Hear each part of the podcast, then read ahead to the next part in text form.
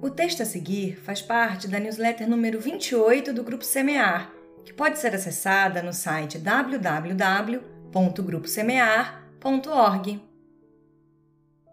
O Bem é Tímido, por Glaucia Savim.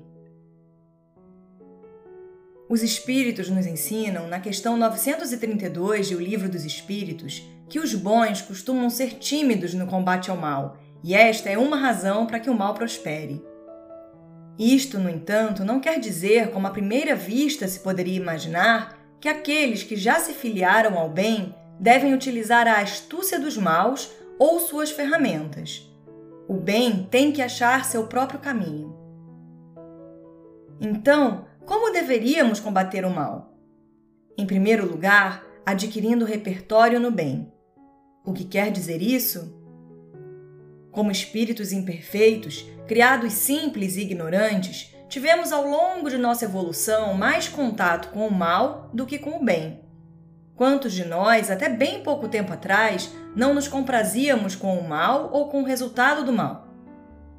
Hoje, certamente, todos os que estão dedicando seu tempo para ler essa página não são mais capazes de ferir os outros por prazer.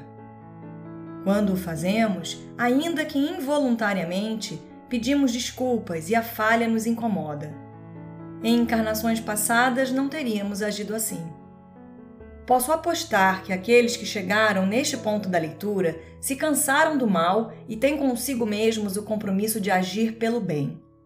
Esta é uma escolha nova na longa trajetória de cada um de nós.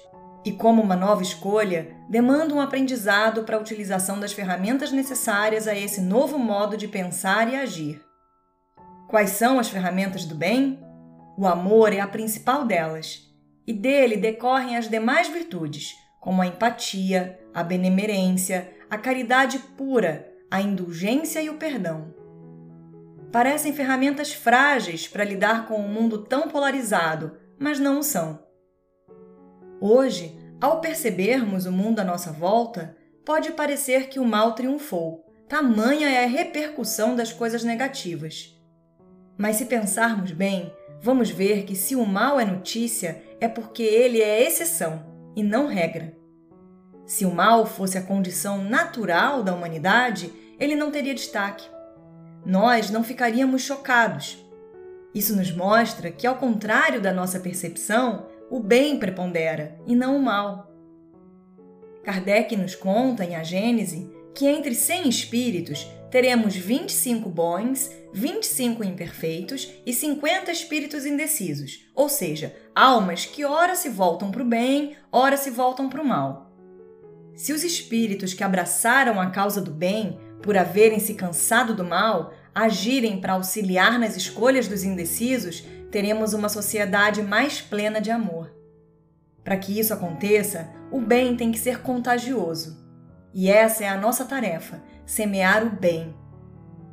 Para semear o bem, precisamos nos tornar familiarizados com as suas ferramentas. Precisamos saber usar com desenvoltura a indulgência, o perdão e a empatia. Nossos reflexos emocionais precisam incorporar novas respostas ao nosso dia a dia. E isso exige treino. São conquistas do espírito saber reagir emocionalmente de forma não violenta e amorosa aos estímulos que recebemos, ainda que estes estímulos não sejam bons. Este é um trabalho de autoeducação que se reforça com a prática e que é, de certa forma, vitaminado pelas ações em prol dos outros. Com isso, vamos nos modificando e mudando o mundo à nossa volta. A desenvoltura na utilização dessas ferramentas nos proporcionará superar a timidez e passaremos a entender a profundidade do ensinamento de Paulo aos Romanos. Não sejas vencido pelo mal, mas vence o mal com o bem. Por Gláucia Savim